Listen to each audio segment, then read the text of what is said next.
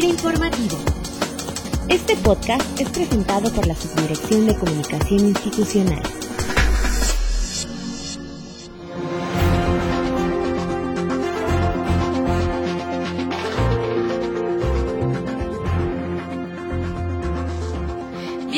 Cada lunes a FIRE Informativo desde este espacio. Saludamos con gusto a todos los compañeros y compañeras que nos escuchan desde sus equipos de cómputo en todas las oficinas FIRA del país.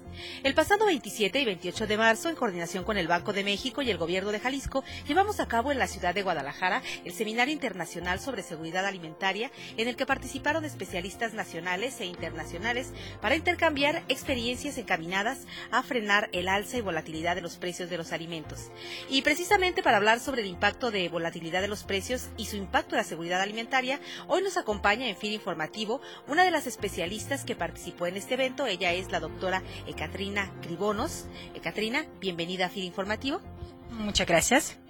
Ekatrina, ¿cuáles consideras que son los principales aspectos que inciden en el alza de los precios de los alimentos a nivel mundial? Yo creo que hay que distinguir entre diferentes factores que incidieron en la primera alza de los precios durante 2007-2008 y la segunda que a partir de 2010 también hemos observado.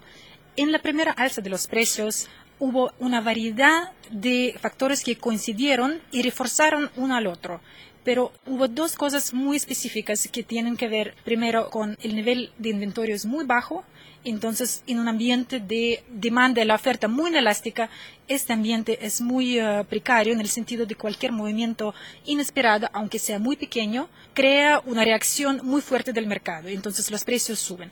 Y la segunda, en 2008 había una, el dólar se volvió muy débil en comparación con otras monedas, entonces eso incidió en el alza de todos los precios, incluso petróleo. En cambio, el alza de los precios de los últimos dos o tres años, realmente estamos mirando que hay un impacto muy fuerte del clima, de las sequías en Rusia en Estados Unidos, que son productores muy grandes, uno de maíz, el otro de trigo.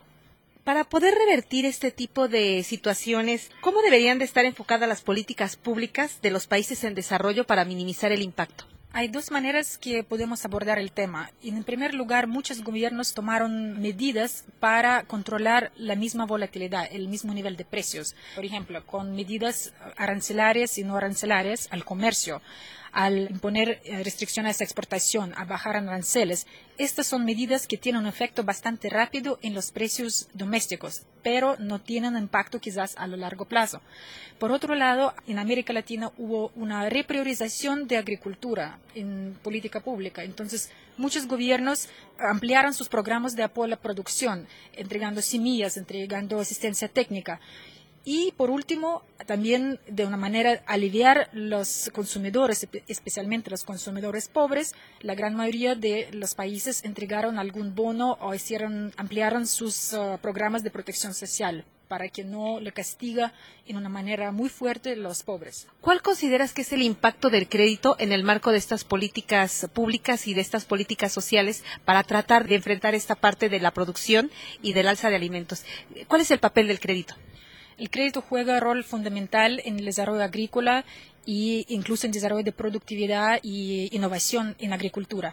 Es una pregunta muy buena porque yo creo que olvidamos muchas veces que en lugar de enfocar esfuerzos en controlar en una manera directa los precios mismos a través de acuerdos con la industria, a través de subsidios o medidas arancelarias, lo que sí sea mucho más eficiente abordar algunas de las limitaciones que existen en el mercado para empezar, especialmente para productores pequeños, pero también medianos, el acceso a crédito es el principal impedimento a invertir en su agricultura. Entonces yo creo que el impacto de crédito y el acceso a crédito como un factor para aumentar la producción es enorme.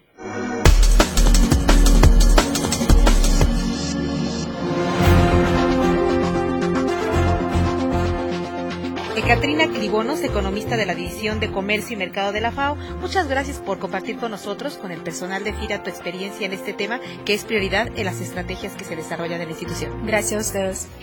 Y como en cada emisión de FIRA Informativo, les invitamos a que sean parte de los contenidos de nuestro podcast, haciéndonos llegar a la cuenta sci.fira.gov.mx sus sugerencias y comentarios, como el de nuestra compañera Zaira Lisbeth Arellanes de la Agencia Constitución respecto al caso de éxito del proyecto de chicle orgánico Chixa, que se apoya a través de la Residencia Estatal de FIRA en Quintana Roo.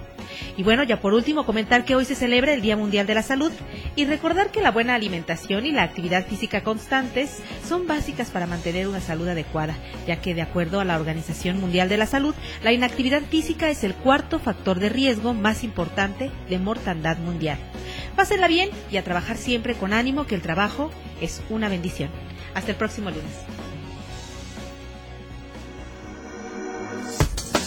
La Subdirección de Comunicación Institucional presentó. Fira Informativo.